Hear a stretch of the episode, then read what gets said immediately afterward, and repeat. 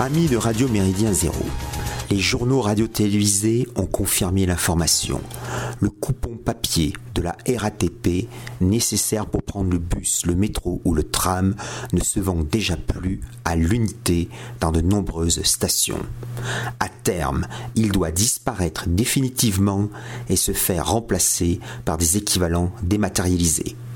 Le plus courant consiste dès à présent à régler depuis un téléphone portatif intelligent, à l'instar du QR code de l'Ausweis sanitaire, sous prétexte de combattre à la, fois la fraude, le réchauffement climatique, les coups d'impression et peut-être la nuit, cette mesure restreint encore plus la liberté de circulation déjà bien malmenée par le covidisme politique autorité de tutelle sur la RATP et les transiliens de la SNCF, Île-de-France Mobilité, qui dépend du conseil régional présidé par Valérie Pécresse, alias Madame de Merkel, un Thatcher, soit la quintessence de la droite libérale, autoritaire, atlantiste, globalitaire, ignore volontiers les usagers âgés qui ne disposent pas de smartphone ou qui ne sont que des voyageurs occasionnels la numérisation des titres de transport à l'heure de la hausse des prix du carburant automobile contribue au flicage généralisé de la population.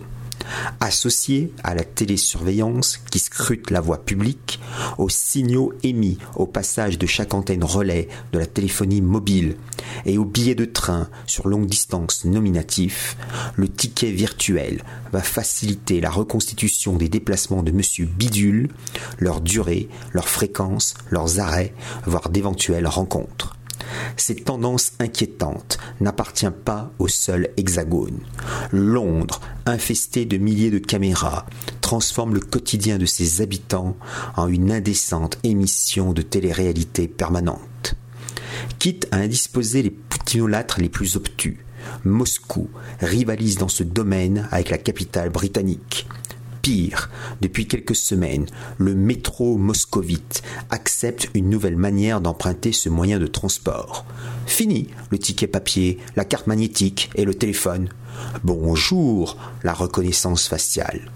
L'utilisateur russe télécharge l'application, se prend en photographie et l'envoie à l'unité centrale. Quelques minutes plus tard, il se présente devant un portique spécial qui filme son visage, lui ouvre ensuite la porte et débite à l'instant sur son compte bancaire le montant prévu. Le suivi en direct de millions de personnes tous les jours alimente des bases de données gigantesques et aide les algorithmes de l'intelligence artificielle à cribler statistiquement les cas problématiques. Le groupe Auchan vient de commencer en banlieue parisienne une expérience inouïe au sein d'une école d'ingénieurs. Il a en effet inauguré un magasin d'alimentation ouvert 24 heures sur 24 et 7 jours sur 7 en libre service sans aucune caisse enregistreuse. On entre dans le magasin. La reconnaissance faciale enregistre et comptabilise tout ce qu'on prend. On sort sans payer le total des achats est débité automatiquement du compte. Vantées comme des gages de rapidité, ces initiatives participent à la, à la, raréfaction volontaire des espèces monétaires. Pièces de monnaie et billets de banque circulent moins.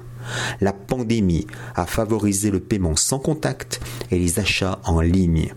Les établissements bancaires ferment de nombreux distributeurs, officiellement pour des motifs de rentabilité, surtout dans les zones rurales et périurbaines. Jacques Attali préconise pour sa part la fin de l'argent liquide dans les cinq prochaines années. Pourquoi cet empressement suspect? Ne faudrait-il pas que les candidats à l'élection présidentielle proposent d'inscrire dans la Constitution le droit inaliénable de payer en espèces? Sinon, il faut s'attendre à voir bientôt le banquier exiger qu'on lui justifie ses dons militants avec la menace réelle de fermer le compte bancaire sans donner la moindre justification.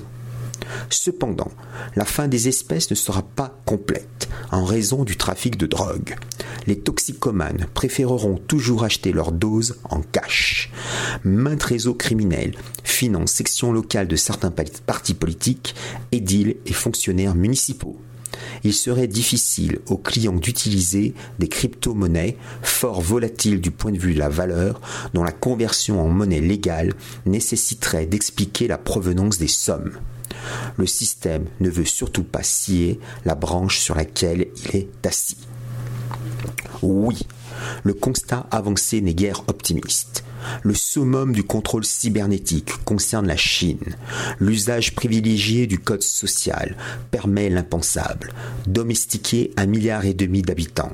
Autrefois, on fuyait, la campagne et son village pour trouver un doux et plaisant anonymat en ville. Aujourd'hui, c'est dans les métropoles que le système surveille nos moindres faits et gestes, en attendant d'écouter nos des municipalités françaises ont tenté l'installation de capteurs sonores dans des quartiers dits sensibles. Il s'agit d'enregistrer tous les bruits jugés anormaux, carambolage automobile, cris pendant une agression, klaxon lors d'un embouteillage.